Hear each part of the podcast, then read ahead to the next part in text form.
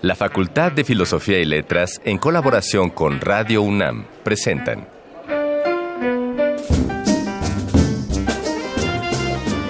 Lecturas de pasillo y debates de jardinera.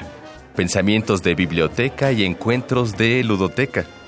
Cátedras extraordinarias fuera del aula.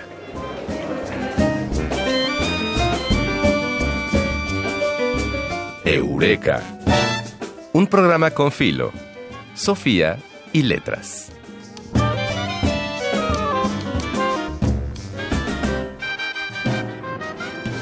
La violencia en nuestro país se ha normalizado a tal grado que ya no somos conscientes de las múltiples formas en que se manifiesta diariamente a nuestro alrededor. Pensemos en estas múltiples formas. Feminicidios, desapariciones forzadas, violencia contra activistas sociales, contra los líderes comunitarios, los periodistas y los defensores de derechos humanos. Y a esto le podemos agregar la desigualdad económica creciente y el despojo de los recursos naturales y territorios para enriquecer a un porcentaje muy reducido de la población. Estos son solo algunos ejemplos. Por lo tanto, podemos deducir que estos procesos de violencia forman parte de la actual construcción de un orden social capitalista a nivel mundial, el cual se basa fundamentalmente en el despojo, la explotación y la represión. Ante este contexto de violencia generalizada y deshumanización, existen personas y organizaciones sociales que buscan resistir y contrarrestar estos procesos, aportando trabajo y compromiso para construir realidades con mayores índices de justicia social y menores índices de violencia. En esta emisión, por lo tanto, de Eureka, hablaremos del equipo de cultura de paz y no violencia y su proyecto de investigación que se titula Programa de Talleres para una Cultura de Paz y No Violencia. Alternativas hacia una transformación de las dinámicas sociales de la violencia. Pues vamos a entrar en materia. Nosotros somos Ana Mari Gomis y Fidel Monroy. Y les damos la bienvenida a esta nueva emisión de Eureka.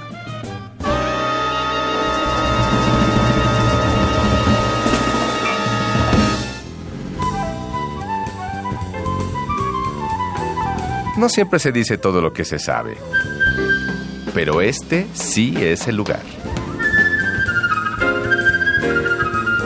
3 de 10. Como ya dijimos, esta vez tenemos el honor de contar en la cabina, no lo hemos dicho, hemos dicho a lo que se dedican, pero no quienes están. Están Diamanda Mendoza Iniestra y Quetzal Alfaro, y nos van a hablar justamente del proyecto Tejiendo Alternativas hacia una cultura de paz y no violencia. Bienvenidas las dos. Muchas gracias por la invitación. Pues Diamanda, vamos a entrar en materia. Platícanos de este tema. Platíquenos cómo es este taller, cómo funciona, por qué invita a la no violencia. Primero, gracias por la invitación y bueno, les platico un poco, nosotros somos primero una colectiva de cultura de paz y no violencia que comienza a dar talleres en el Museo de Memoria y Tolerancia de la ciudad hacia el 2014, un poco antes. Y bueno, hicimos un proyecto de investigación Papime con el cual sale este hijo que se llama Tejiendo Alternativas hacia una cultura de paz y no violencia, que es el libro que queremos presentar aquí. Y bueno, es una sistematización de un programa de talleres que creamos para poder hacer rupturas en la vida cotidiana de las personas que tomen el taller para desnormalizar esta violencia de la que hablabas, ¿no? Este programa de talleres consta de diferentes temáticas que están concatenadas con una lógica muy en específico, que viene desde sentir el, cuerpo, el miedo que tiene el cuerpo, el terror que tiene el cuerpo para desactivarlo y poder actuar. Entonces después actúas y entonces vas viendo que otras violencias te traspasas te traspasan cuando estás accionando con las demás personas. Por ejemplo, la discriminación, los estereotipos, los estigmas. Y así van cada uno de nuestros talleres con estos temas. También tenemos la temática del género, la temática de los muros, que está muy relacionada al tema de la migración, la temática de cómo construir la paz en México, cómo caminar la paz, qué es la paz, ¿no? O sea, dentro de los discursos de paz nos encontramos con muchísimas acepciones sobre qué es esto, pero pues cómo lo vamos a construir, ¿no? Entonces, en este sentido, pues somos un grupo de personas que comenzó a tomar una clase en la Facultad de Filosofía y Letras de Cultura de Paz y No Violencia y ahí comienzan a darse rupturas, las inquietudes y el de tenemos este contexto que ya mencionaron, ¿no? Devastador todos los días que atraviesa nuestros cuerpos ¿Qué hacer? Pues una propuesta educativa que se pueda dar, que se pueda compartir en demás espacios y por ello pues también la publicación del libro, ¿no? Hay algo que me llama mucho la atención porque estás hablando de variables o de asuntos que tienen que ver con política, pero también tienen que ver con psicología. Empezaste hablando del miedo y de cómo vencerlo. ¿Quiénes están participando en este proyecto? Supongo que hay varios saberes que están confluyendo. Sí, en realidad sí, somos un grupo multidisciplinario. Tenemos personas de pedagogía, de filosofía, de una carrera que somos la mayoría que se llama Desarrollo y Gestión Interculturales, donde tiene esta parte de interdisciplinariedad, de mediación social cultural, y de ahí viene la cultura de paz y no violencia. Y bueno, sí, como dices, tenemos varias, varias fuentes interdisciplinarias y sobre todo pues la reflexión de las acciones. O sea, la reflexión misma de qué hace el miedo en mi cuerpo, de qué propuestas puedo dar para cambiar la situación y es un estar reflexionando a cada momento y a cada paso. Es una metodología de cada acción que hacemos, reflexionarla, sistematizarla y pasarla a pues a forma en que las demás personas lo puedan conocer, ¿no? Ese es el libro que estamos presentando hoy. Es ese resultado de las experiencias que son de muchos contextos diferentes. Se han dado talleres en universidades, se han dado talleres en comunidades, en albergues de migrantes, por ejemplo, en centros comunitarios. ¿Y quiénes asisten? ¿Cuál es el público al que están llegando? Bueno, pues por ejemplo, en los talleres comunitarios, pues las personas que van al centro comunitario de Santa Fe, por ejemplo. En el albergue de migrantes con personas eh, migrantes. migrantes de Centroamérica. En las universidades con los estudiantes, también hemos estado en la feria del libro, ahí hemos tenido a diferentes personas, adolescentes, hemos trabajado con adultos mayores, niñas y niños. De hecho, tenemos algunas versiones de los talleres para niñas y niños. Entonces, en realidad, están dirigidos a toda la sociedad y a cualquier persona que esté interesada en dar talleres que construyan de otra forma. O sea, Quetzal, que este libro no solamente es para leerlo y entender y aprender, sino que además te puede dirigir a abrir un taller uno mismo. Claro, sí, justo las diferentes bases metodológicas están propuestas como para que se reproduzcan, pero no a forma de manual, sino como tomando en cuenta ¿no? los diferentes contextos, las diferentes edades del público al que se da, de los participantes, su contexto social, su contexto cultural, porque pues no, no va a ser el mismo taller nunca, ¿no? Siempre se tienen como resultados muy diferentes y creo que eso es como una mina de oro, ¿no? También que se puedan adaptar, que también se puedan reproducir de esa manera para que todos tengamos una toma de conciencia más profunda, ¿no? En cada contexto. ¿Y hay como catarsis de la gente cuando están llevando estos talleres? Sí, no sé si lo llamaría catarsis, pero sí, justo como hay ciertas rupturas, como dice Priscila, desde, desde el miedo que sabes que lo sientes en el cuerpo, o sea, como darte cuenta de esas cosas, pero también darte cuenta de cuáles son las violencias que una misma o uno mismo reproduce y también eso es bien fuerte.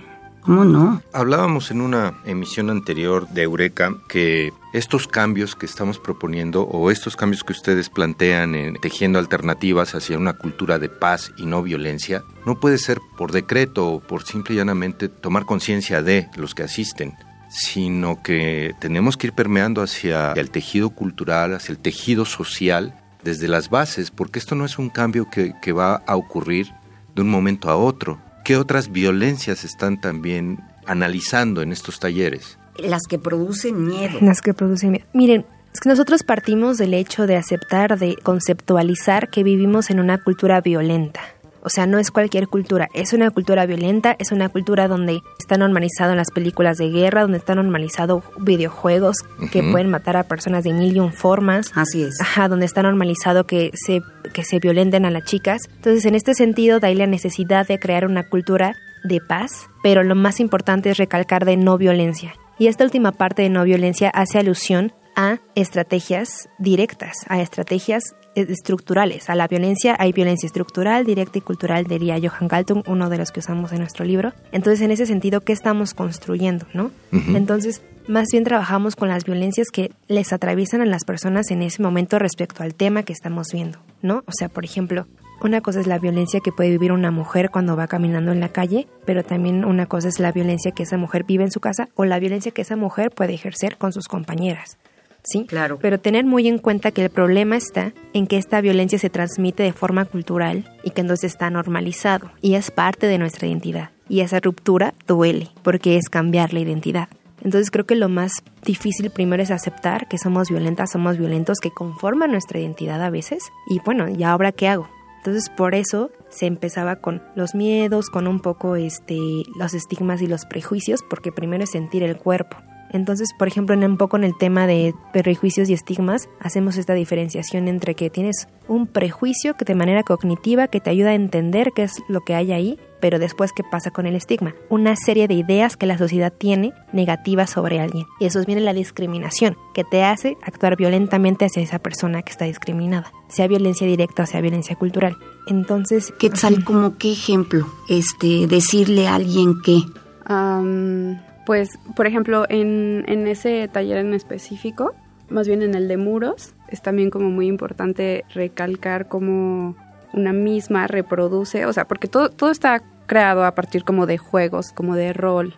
Entonces tú tienes, o sea, te, te, ves así como de repente discriminando a los demás, pero jugando, ¿no? O sea, y te das cuenta a través del juego, o sea, cómo se va reproduciendo esa violencia y cómo pues has sido violentada o has violentado. No sabría decir como diciendo qué cosas o como a partir de... Un ejemplo podría ser el que tengamos normalizado la, la expresión, ay, lloras como niña, juegas como niña, corres como niña y que eso sea un sinónimo de inferioridad. Exacto. Ajá.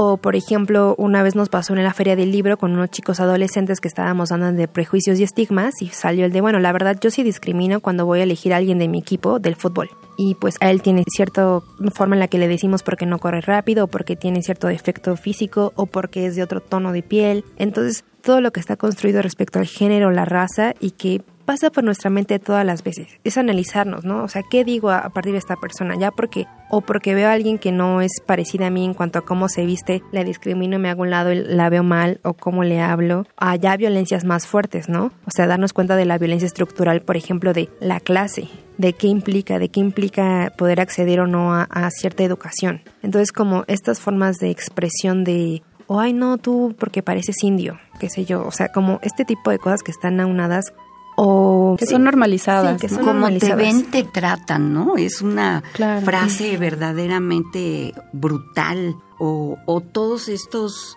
eufemismos mexicanos. Digo mexicanos porque México es muy dado a, lo, a los eufemismos. Ahora está de moda decir falleció, porque es como menos fuerte que se murió, cosa que no viene al, al cuento, a cuento con lo de ustedes, pero sí con la cultura de México. Entonces, esas diferencias, el otro día oí a alguien que decía, ay, no sabes qué bonita, güerita, güerita con los ojos azules, ¿eso la hace bonita? Pues puede ser realmente muy fea, ¿no? Aunque sea güerita de ojos azules. La neta. Sí, pero a mí en este ejemplo que estaba dando de Amanda es muy interesante porque estaban hablando como de la mujer, la mujer y la chica violentada y la chica acosada. Pero en, estos ejemplos que da Diamanda vemos que hay hombres también. Ah, claro. estamos de los, en los dos lados, porque digamos que las chicas adolescentes tienen un camino mucho más empinado que subir, pero si nos vamos a escalones abajo de edad, el bullying, el bullying no distingue sexo molestan tanto al hombre como a la mujer y eso marca la vida de muchas personas. Sí, totalmente. Por ejemplo, también tenemos otro taller sobre salud, salud integral, y eso habla directamente de la relación de que tenemos con nuestro cuerpo y de cómo ha sido sesgada esta idea de que la salud solo se refiere a lo físico, cuando también viene lo emocional y otras cosas, ¿no? Y ahí tenemos esta parte que no distingue de género, que también los niños y los chicos tienen esta presión muy fuerte, ¿no? Así de no puedes llorar, no puedes estar, tienes que tener ciertas cosas como hombrecito. Exacto, ¿no? En ese sentido, pues no discrimina, o sea, no todas y todos vivimos una cultura de violencia, la reproducimos y está en nuestros cuerpos clavada y la sentimos. Y el problema es que eso hace que nosotros seamos más violentas y violentos con los demás. Entonces, pues por eso la necesidad de que, por ejemplo, este material llegue a diversos lugares, a comunidades, a personas que den talleres de otro tipo, a cualquiera que esté interesado en eso, ¿no? Porque cualquiera lo puede hacer. O sea, leyéndolo, teniendo sobre todo una ruptura. Decimos aquí mucho en Cultura de Paz, no puedes dar un taller de género si no te has deconstruido antes, por ejemplo. Claro. O sea, porque puedes pasar muchas cosas. Explica eso para nuestros, ¿Qué, es deconstruirse? ¿Qué es deconstruir? Ah, sí, por favor. Derrida y sí, demás.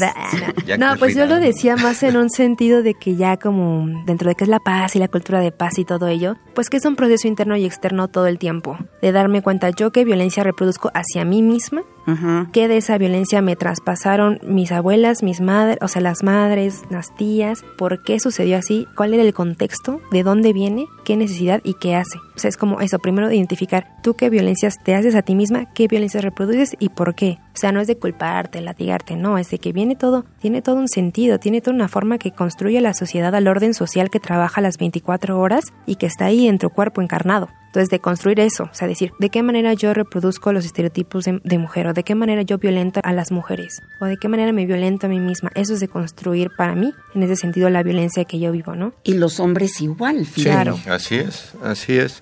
Bueno, esto es muy interesante, Quetzal, ¿hacia dónde quieren llevar este taller, esto de tejiendo alternativas? Porque si se queda solo en dos, tres talleres, ¿han pensado hacia dónde pueden caminar? Sí, de hecho tenemos más talleres de los que se enuncian aquí. Eh, esta es como solo una, mini muestra. Está en, proceso la creación del cuaderno 2 y pues también nos gustaría como caminar hacia la realización, ¿no? De, o sea, de que todos logremos identificar la cultura de violencia en la que vivimos e imaginar, comprometernos con alternativas para construir una, una cultura de paz. Yo quisiera leer el título, ya lo habíamos dicho, pero quiero volverlo a decir. El libro que está publicado por la UNAM, en concreto por la Facultad de Filosofía y Letras, en el que estuvieron trabajando Quetzal y Diamanda, es tejiendo alternativas, dos puntos, hacia una cultura de paz y no violencia. Creo que es un libro que tendríamos que comprar todos, ¿no? Sí. Bueno, si lo queremos comprar, ¿dónde lo podemos comprar? ya que, ya que Ana María está haciendo el anuncio. Sí, claro. Sí, pues se pueden poner en contacto con nosotras. Tenemos una página de Facebook y también les vamos a dar un correo. Muy bien. Por ahí nos pueden escribir y se los podemos dar. Nosotras estamos en la Facultad de Filosofía y Letras todos los lunes. Ahí este tenemos nuestras juntas para seguir creando. Sí, sí, sí. También un poco más en este sentido respondiendo a la pregunta de qué hacemos ahora, otras metodologías para develar qué violencias hay. Y por ejemplo, una de ellas fue una investigación que se hizo en la Facultad de Filosofía y Letras de qué violencias son las que mayoritariamente se viven. ¿Y qué datos salieron de eso, por favor? Eh, ¿Se viven en la facultad? En la facultad. A ver, compártanlos porque eh, eso... Esperen el cuaderno 2. Ah, no Nada, no es Este, pues miren, las mayores violencias que salieron de las siete que clasificamos fueron acoso y abuso de poder. Abuso de poder es decir, los profesores haciendo uso de su poder para demeritar el trabajo del alumno, o sea, y agrediéndolo y dando miedo y una serie de cosas, ¿no? O sea, ¿algún ejemplo podrás dar tú, Ali? Claro, puede ser como desde discriminación ideológica hasta como calificaciones arbitrarias, igual de abuso de poder, o sea, está como implicado, ¿no? Esta... Yo soy el profesor o la profesora. exacto, justo como, como una estructura muy vertical. Entonces, y de superioridad pues también es algo que se debe de cambiar, ¿no? Porque sí, sí es muy Entonces les damos la página donde nos pueden buscar. Por favor. Sí, por favor, el Facebook despacito. Es, el Facebook es Colectiva de Cultura de la Paz y No Violencia. El mail es colectiva.cpynb de violencia.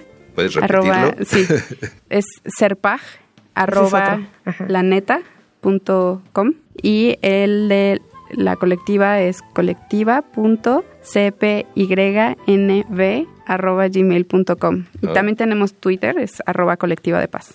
La cultura de paz y no violencia. No violencia. Que se nos grave a todos, a los oyentes, a Fidel, a mí. Sí, hay que anotarlo. Sí. Hay que anotarlo. Bueno, pero sigamos hablando de estos talleres. Cuando hablábamos de el miedo, ¿hay algún tipo de ejercicio para controlar el miedo? que ustedes O incluso, enseñen. pa- incluso para descubrir qué miedo es el que, es el que tengo, ese, ¿no? Sí. Sí, pues justo nosotras hacemos una diferenciación muy importante entre miedo y terror. El miedo es como algo natural del cuerpo que te ayuda a protegerte, a reaccionar ante algo que te pueda lastimar. Y el terror es una serie de eventos y de que se reproduce ya sea en las noticias, hablando, que el Estado hace, que el Estado construye. En ese sentido es el terror el que paraliza. Por ejemplo, los grados más altos, toque de queda. ¿no? O el no salgan a las calles porque en esta colonia a partir de tal hora este, asaltan mucho.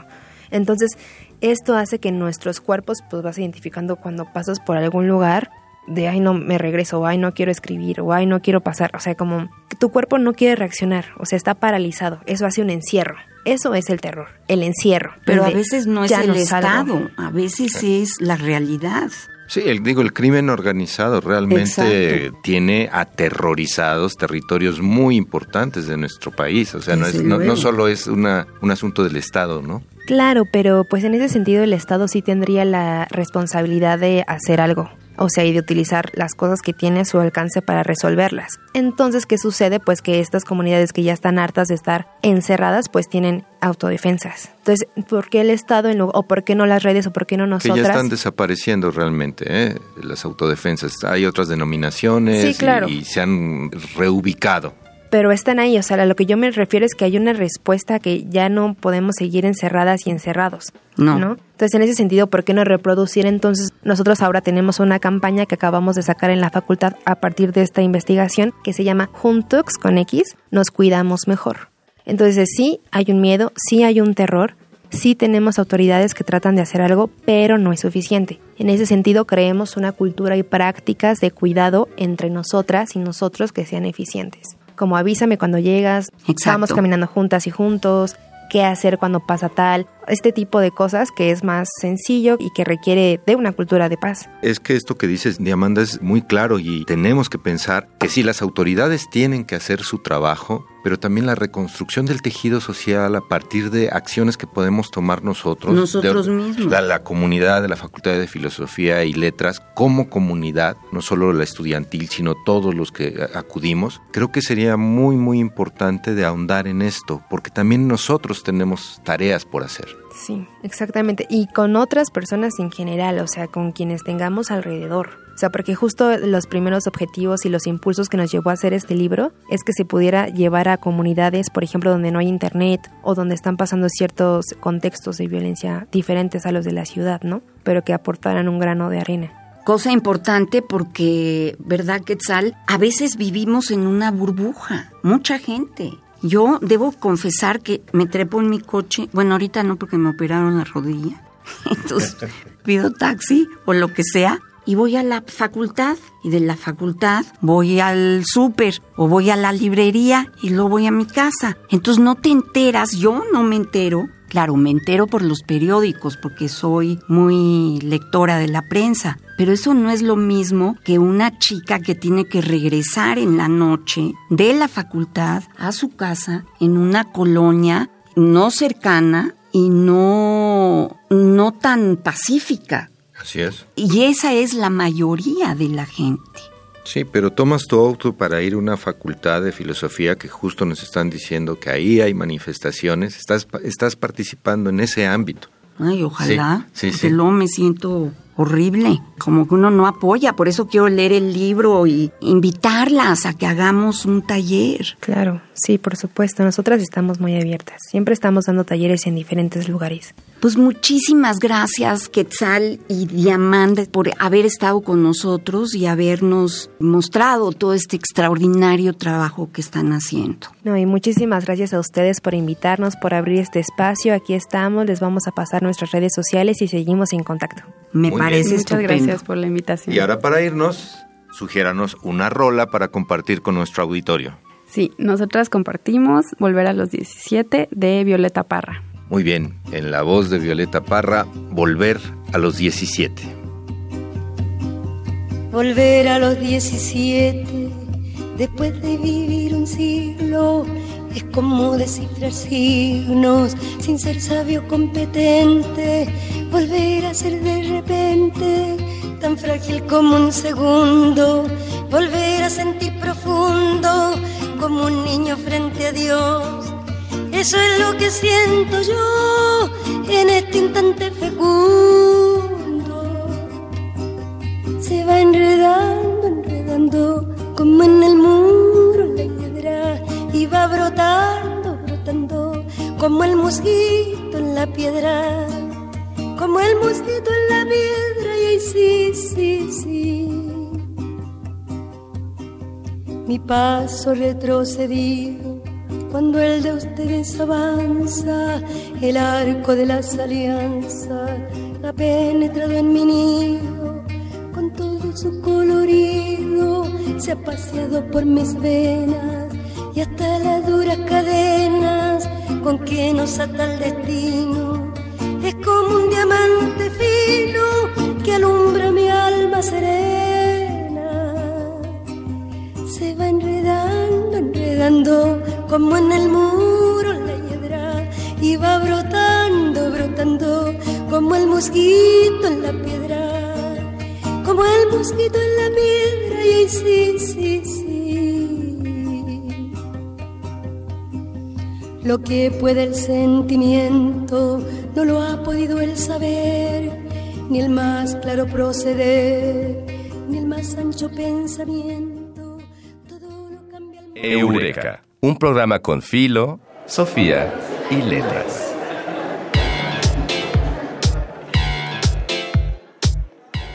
Voces de Alameda, tu agenda radiofónica de la facultad.